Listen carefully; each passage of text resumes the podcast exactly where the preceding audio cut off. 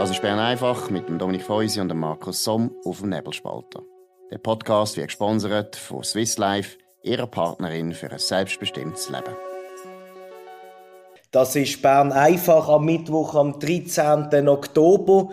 Heute in neuer Besetzung. Claudia Wirz, Redaktorin vom Nebelspalter, ist bei mir, am Sebastian Brielmann. Und weil wir hier in einer neuen Zusammensetzung sind, ähm, haben wir auch miteinander besprochen, dass wir es ein bisschen anders machen als vielleicht in den letzten Tagen. Wir lassen Corona auf der Seite. Da ist zwar jetzt eine Pressekonferenz vom Bundesrat, wie so oft am Mittwoch, aber außer dass eine neue Impfkampagne, Impfoffensive angekündigt wird und die Gugus-Idee ähm, von diesen 50 Franken Gutschein nicht wird kommen, ist das semi-spektakulär und aus unserer Sicht auch langsam ein bisschen ermüdend. Darum würden wir gerne über ein anderes Thema reden, ähm, wo nicht weniger brisant ist, und zwar geht es um die Verluderung ähm, von der deutschen Sprache. Darauf sind wir gekommen, weil gestern die Schriftstellerin Elke Heidenreich im Talk bei Markus Lanz das beklagt hat, nämlich über eine junge deutsche ähm, Grüne, die Sprecherin geworden ist wo sich äh, unmöglich ausgedruckt hat mit äh, antisemitischen und sexistischen und rassistischen Tweets in ihrer Vergangenheit und sich jetzt für das entschuldigt hat und für äh, die Elke Heidenreich ist das weniger überraschend, weil sie findet, ähm, es sei typisch für unsere Zeit, dass so eine Sprecherin wird und auch so eine Seich erzählt, ähm, obwohl sie eigentlich den Spruch gar nicht kann.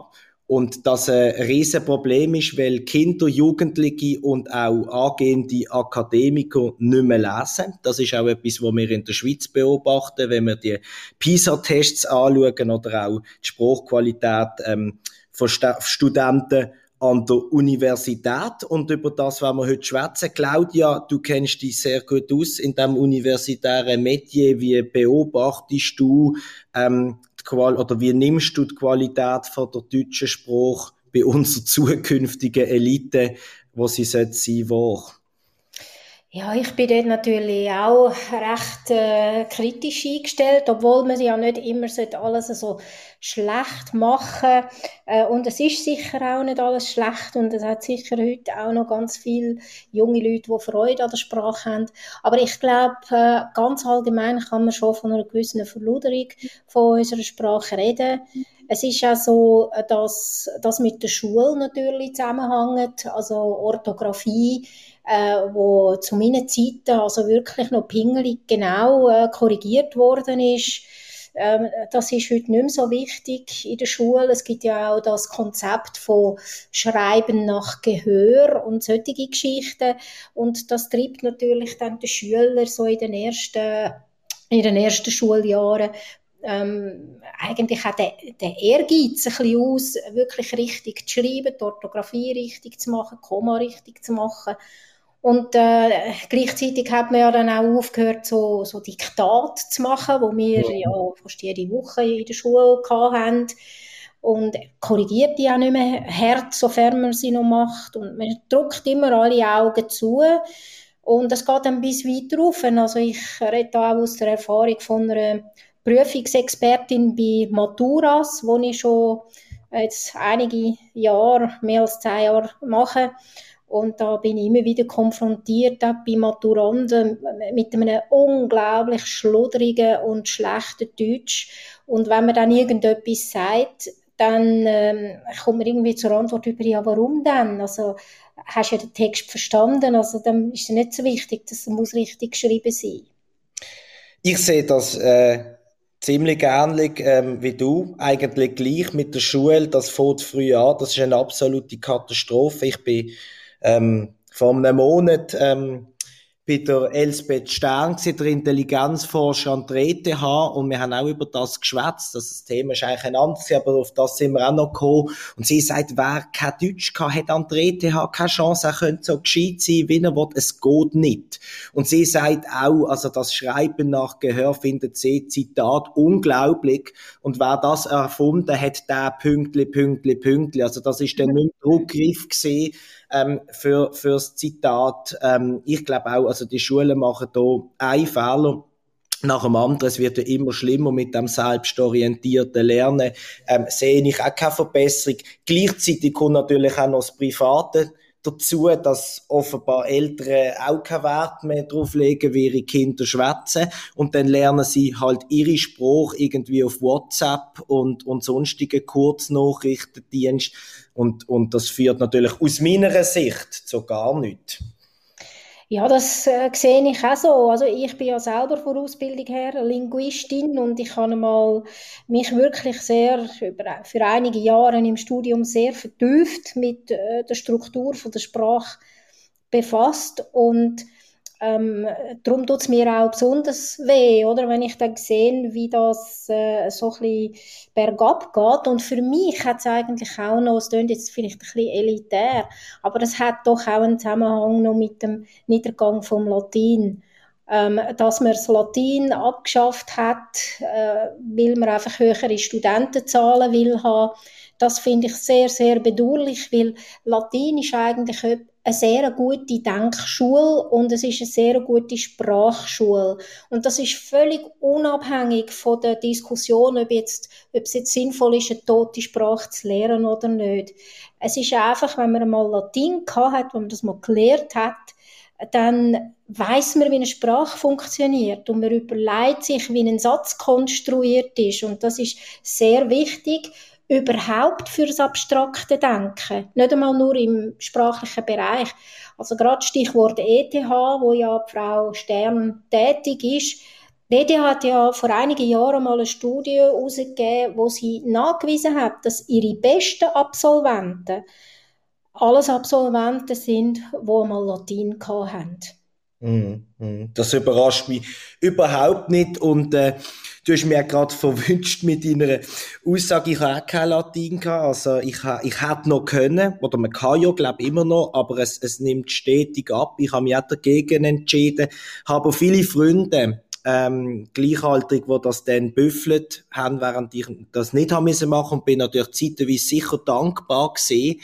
Habe aber gemerkt, ähm, so sehr belastet die das gar nicht, weil sie eben einen, einen Spruch vorgefunden haben, wo sie überall davon äh, profitieren. Und das hat mich, habe ich vielleicht damals noch nicht so begriffen, aber im Nachgang jetzt ähm, bin ich mir ziemlich sicher, äh, dass die das nur, klar, man findet es mühsam, wenn man muss lernen auf den nächsten Tag, aber so im, im, im insgesamt haben sich die nie über einen Schwerpunkt, den ich mir nicht habe können vorstellen, großartig beschwert, weil ich glaube, dass sie, auch wenn es nur unterbewusst gesehen wäre, gemerkt haben, dass ihnen das überall, überall etwas bringt. Und das ist ganz klar, auch, auch mit, mit, mit äh, neuen Schwerpunktfächern, PPP und wie das alles heißt. Das ist alles sehr oberflächlich und sehr äh, subjektiv und jeder ist ja gut und jeder super. Also ein bisschen mehr Latin, aber von mir aus auch schon nur ein bisschen mehr, mehr Diktat und, und, und strengere Bewertung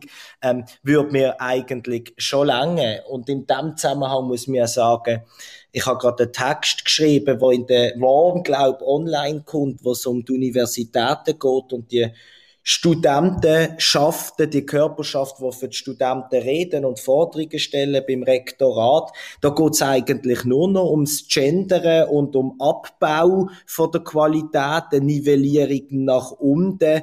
Ähm, überrascht dich so ein Fokus von der angeblichen zukünftigen Elite oder ist es das, was man verdient aktuell? Also überraschen tut es mich überhaupt nicht, weil das ist ja eine Bewegung, die schon seit sehr langer Zeit jetzt im Gang ist. Also eigentlich das mit dem ganzen Gender-Zeug, das hat ja schon in den 70er Jahren angefangen. Ich kann mich noch erinnern, als ich noch studiert habe, ähm, habe ich auch mal so ein linguistisches äh, Pro-Seminar oder weiß ich gucker was ähm, besucht. Und dort ähm, ist mir das erste Mal der Name Luise Pusch begegnet. Mhm. und sie ist ja so quasi Begründerin von, von der Gendersprache in der, im Deutschen und am Anfang hat sie das eigentlich noch ganz witzig gemacht. Und das hat mich dort auch noch beeindruckt, muss ich sagen.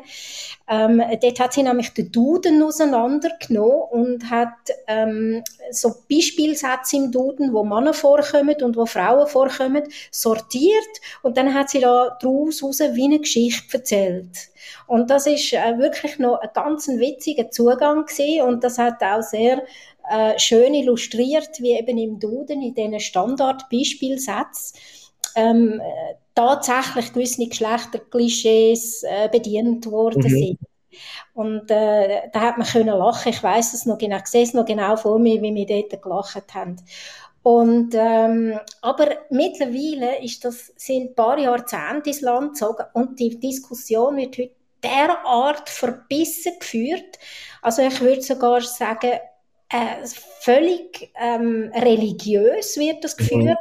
Und das Gender ist ja nur eins, andere ist das mit den veganen ähm, Kantinen an den Universitäten oder mit den äh, gendergerechten Studentenausweis. Das ist ja auch mal noch ein äh, Thema in der Uni Zürich. Da hat es äh, noch Ärger gegeben, weil gewisse Leute äh, ihre Studentenausweis manipuliert haben und dann sind durch das Kopiergeräte kaputt gegangen und solche Sachen. Also eben heute hat man das Gefühl, es läuft so wie ein Krieg und es ist extrem verbissen und Leute, die nicht mitmachen, die anders denken, die, die werden äh, abgedruckt und ausgrenzt und als ewig gestrig betitelt. Und es gibt ja sogar Leute, Professorinnen oder Dozentinnen, die Arbeiten schlechter benoten, wenn sie nicht in Gendersprache sind. Ich finde das ganz schlimm, weil wir haben wirklich, wirklich andere Probleme in dem Land und ich würde von unseren ähm, Eliten erwarten, dass sie sich nicht nur um sich selber und um den eigenen Bauchnabel kümmern. Absolut. Und ähm, ich finde das wirklich äh, tragisch, weil wenn jemand wenn ich jetzt Dozent wäre an einer Hochschule und jemand würde mir sagen, ihm oder ihr wäre es total wichtig, dass, dass sie arbeiten könnten in, in, in, in, in der Genderspruch oder mit dem Sternli oder mit was auch immer, äh, schreibt nicht, ich sage, das ist okay für mich, oder? Aber offiziell machen wir es anders, das sind ja auch, auch, auch äh, ähm, noch bei den meisten die Regeln. Es fängt aber wirklich an, sich ins Umgekehrte zu drehen. Also zum Beispiel an der Fachhochschule Nordwestschweiz. Ich habe dort eine Arbeit, äh, Bachelorarbeit in Betriebsökonomie geschrieben. Ist im Leitfaden gestanden, tatsächlich, dass quasi zum Beispiel am Anfang schreiben, dass beim generischen Maskulin ähm, äh, die Frauen auch mitgemeint sind und man das einmal schreibt und dann ist es okay, ist gestanden, nein, das sei veraltet, da braucht es jetzt mehr etc. Und ich finde das aufzwingen von einem Spruch, wo vielleicht die Leute ja gar nicht schwätzen, geschweige denn im Privaten verwenden, sondern einfach so schreiben, wie sie das wollen, auch von ihren Überzeugungen her. Das fand ich unglaublich wichtig und dass dort Hochschulen schon einknicken, ähm, finde ich ganz bedenklich. Aber, wie du richtig sagst, es ist ein Glaubenskrieg und wir haben eigentlich noch fast einen anderen Glaubenskrieg in der Schweiz, ist auch eher ein elitäres Thema, aber die Leute ähm, sind äh, fasziniert seit sieben Jahren. Und zwar geht es um den Fall Jolanda Spies-Hecklin. Wir kennen ihn alle, wir fassen ihn jetzt nicht mehr erneut zusammen, sonst wird man wahrscheinlich noch verklagt. Aber es geht jetzt um ein Buchprojekt von der Tamedia-Journalistin Michelle Binswanger. Das hätte äh, Jolanda Spies-Hecklin stoppen, wollen verbieten, weil sie das Gefühl hat, sie wird, äh, das sei eine Persönlichkeitsverletzung. Dann hat ähm, die erste Instanz in Zug hat ihr Recht gegeben. Die zweite, das Obergericht, hat das äh, Urteil kassiert und jetzt dürfte das Buch aktuell ähm, erscheinen, je nachdem, ob es noch super provisorische Verfügungen gibt. Aber die Jolanda Spies-Hecklin geht trotzdem ans Bundesgericht und will das ein für alle Mal ähm, verbieten. Der Fall finde ich unglaublich ähm, bemerkenswert für unsere Medienwelt, weil äh, es gibt eigentlich auch hier nur noch gut oder böse, egal auf welcher Seite man steht. Jemand ist immer die Böse.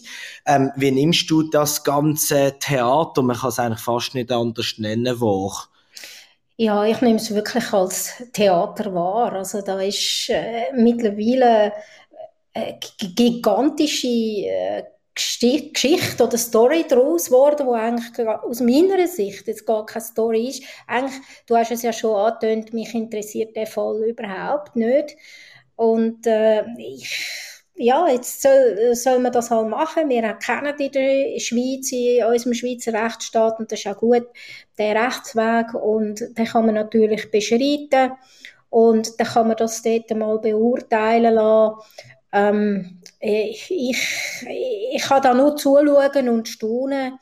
Ähm, aber ich kann dieser ganzen Geschichte eigentlich nicht wirklich eine grosse äh, Faszination abgewinnen. Ich finde, ja, vielleicht, äh, du hast vorher ganz eingangs noch erwähnt, mit dem Corona, irgendwann äh, ist man auch ermüdet von diesen Themen und mir geht es bei dem Thema da ein bisschen gleich. Ich verstand das total. Ich habe jetzt den, den Hang zum Boulevardesque. Ich, ich finde ich find den Fall spannend. Nicht jetzt ist mir eigentlich gleich. Ähm, wer jetzt da wieder wer beleidigt oder angreift, das finde ich bärenweich, aber so die aus Mediensicht, wie sich das Ganze hat können entwickeln, finde ich eigentlich spannend. Und dann finde ich Gott verdeckel, jetzt soll doch das Buch geschrieben werden, veröffentlicht werden, das wird ja dann sicher ähm, äh, prüft, dass das keine Persönlichkeitsverletzungen drin hat. Wenn es trotzdem hätte, dann kann man klagen, dann ist es auch klar, dann ist das Buch draussen, dann gibt's Stütze, oder? Weil, und dann kommt das Buch wieder aus den Buchhandlungen raus. Aber ich habe das Gefühl, dass da, und das ist ein bisschen, ähm, da nehme ich auch mehr selber drin. Ich, ich bin ja auch anfällig dann für die Geschichten und für die News eigentlich muss man am Schluss sagen, dass die beiden Streitparteien, die beiden Frauen, äh, die machen natürlich auch äh, Karriere damit, oder? Ich meine, wenn das immer hochköchelt wird und immer aktuell bleibt und das Buch nie kommt und ein Mais ist die ganze Zeit, ähm, dann beführen sie das selber und darum denke ich, es wäre einfach gescheit, wenn, wenn, wenn das Buch einmal käme, ähm, dann würden es die Leute, die, was nicht interessiert, die, die kaufen es nicht, die anderen kaufen es und diskutieren darüber und, und dann wäre die Geschichte einmal erledigt, was vielleicht nicht so schlecht wär, äh, wäre. Am Ende sind wir auch heute, äh, an dem Mittwoch, mit Bern einfach. Wir sehen uns morgen wieder auf dem gleichen Kanal, gleiche Zeit am 5 und wir wünschen danke fürs Zuhören und wünschen einen schönen Abend. Das war Bern einfach mit Dominik Feusi und Markus Somm auf dem Nebelspalter. Der Podcast wird gesponsert von Swiss Life, ihrer Partnerin für ein selbstbestimmtes Leben. Den Podcast könnt ihr auf nebelspalter.ch abladen und auf allen gängigen Plattformen wie Spotify oder Apple Podcast und so weiter.